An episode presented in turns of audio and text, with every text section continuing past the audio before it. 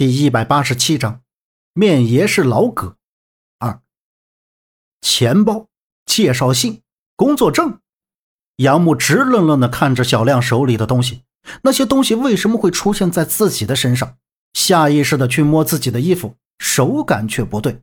乍眼一看去，身上穿的衣服竟然不是自己的，这什么情况？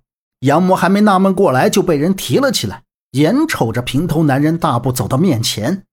呵呵，面爷的人还敢来这里？我看你真是不想活了。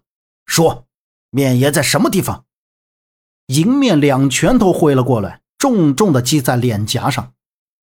杨木顿时就感到脑袋嗡嗡作响，身体非常沉重，向右边黑暗处踉跄而去。我不认识面爷，求你们，求你们放我走吧，放过我吧。面爷，这个声音。竟然不是自己在说话。杨木东倒西歪的缓缓站直后，眸光看向声音的方向，眼前的景象把杨木吓得浑身一颤。刚才自己所处的位置依旧站着个人，仔细看，那人个头不高，穿着格子衬衣、黑色长裤，戴着一副黑框眼镜，看上去文质彬彬。这人是谁？再看平头男人，连续甩了几个耳光。就见眼镜男脸颊两侧瞬间又红又肿，眼镜被直接打飞在地上。面爷你不认识？那你拿着他写的介绍信上这来干什么？说！平头男人把手里的介绍信抖开，举到眼镜男的眼前，喝道：“旁边的几个人也都虎视眈眈地看着，起哄喊道：‘快说说话呀！快说！’眼镜男眯着眼睛，瑟瑟发抖地瞅着那张介绍信。这是葛吉恩，葛老师啊，他让我来村里做考察的。当眼镜男说完这话，平头男人脸色大变，忽然一脚踹在了眼镜男的肚子上，大怒道：“就派你一个毛头小子来？不可能！说，是不是还有其他人？”平头男人给身边的几个人递了一个眼神，这几个人全都围上去，对眼镜男拳打脚踢。看着眼镜男被他们打得遍体鳞伤，杨木想上去帮忙，奈何自己站在原地无法动弹。无论自己怎么大声呼喊，他们都没有反应。不，他们根本听不到自己的声音，只能眼睁睁地看着眼镜男被他们拖行离开。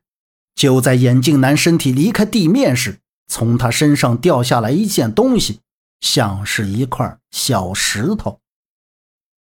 待那些人消失在眼前，一阵大风吹过，杨木才感觉浑身松懈。